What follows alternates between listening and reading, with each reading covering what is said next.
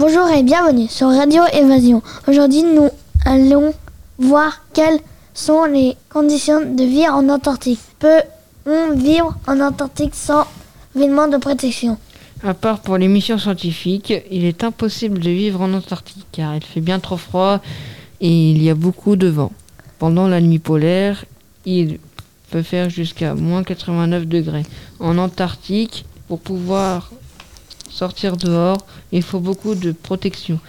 12 kilos de vêtements. Pour sortir, il faut mettre un sous-pantalon, des chaussettes épaisses, un pantalon, une polaire, la combinaison anti-froid, les sous-gants et les gants, des bottes, la cagoule, le masque, la capuche. Pouvez-vous décrire les conditions de vie sur la station Concordia?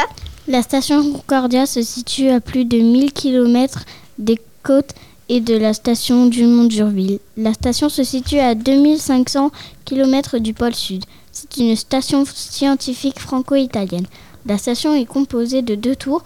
Depuis 2005, la station est occupée en permanence. Elle est ravitaillée en matériel, en carburant et en nourriture par le raid un convoi qui parcourt plus de 1000 km à travers l'Antarctique. Pendant la journée, les scientifiques alternent entre leur travail de, de recherche et quelques moments de détente comme des jeux, du sport ou de la lecture. Vit-on normalement en Antarctique et ce qui change radicalement de la vie en France? En France, les températures sont plus chaudes. Il pleut souvent en France. 10 100 mm de précipitations par an à Châteaulin. En Antarctique, il neige très peu, environ 10 mm de précipitations, mais il fait très froid. Peut-on aller sur Internet lorsqu'on vit en Antarctique?